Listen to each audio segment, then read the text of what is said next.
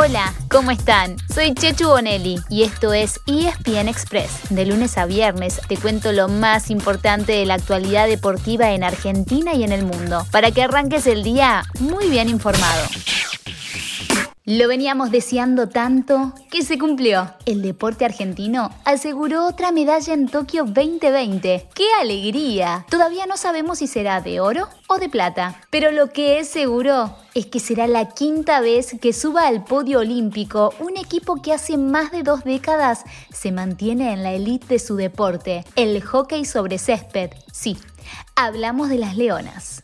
La clasificación a la final llegó con una victoria justa pero apretada, por 2 a 1 frente a India, con una historia distinta en cada cuarto. En el primero llegó el gol tempranero de las Indias, que nos sorprendió a todos, antes de los dos minutos de juego. En el segundo y en el tercero, las Leonas dieron vuelta a la historia con un gol en cada cuarto, ambos de parte de la más experimentada del plantel, Noel Barrio Nuevo. En los dos casos, con arrastrada en córner corto. Y el último cuarto fue para controlar el juego y resistir, sin mayores sustos, salvo una gran salvada de Belén Suchi en los últimos segundos del partido.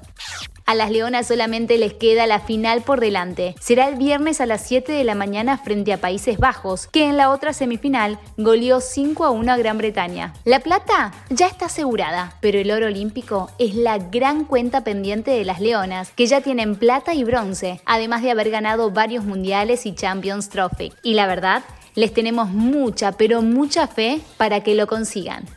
Hoy temprano hay otro seleccionado argentino que también puede asegurar medalla. Ojalá estén escuchándonos antes de las 9 de la mañana. Si es así, les damos permiso para que pongan pausa y corran rápido a la tele, ya que juegan los chicos del volei. Por semifinales se vuelven a enfrentar a Francia. Oh, oui a quien ya vencieron en la fase de grupos. Por el otro lado, en la madrugada, chocaban dos grandes potencias, Rusia y Brasil. El volei tiene un solo antecedente de medalla, la de bronce en Seúl 1988, con Hugo Conte en el plantel. Sí, justamente el papá de Facu, una de las figuras de este equipo. Así que vamos los pibes, que tienen la chance de hacer historia.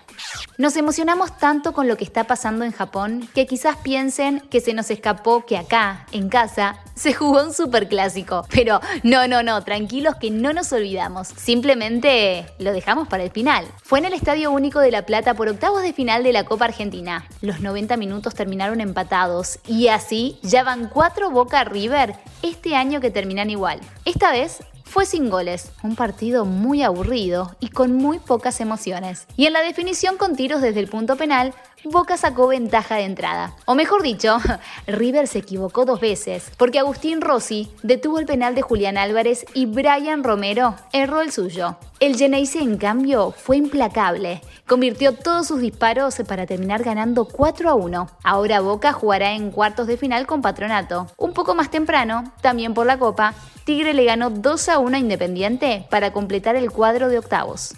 Y así llegamos al final de nuestro episodio de hoy. Soy Chechu Y de lunes a viernes te traigo las noticias deportivas más relevantes para que arranques el día muy bien informado. Te espero en el próximo ESPN Express. Y no te olvides, dale clic al botón de seguir para recibir una notificación cada vez que haya un nuevo episodio disponible. No te vas a arrepentir.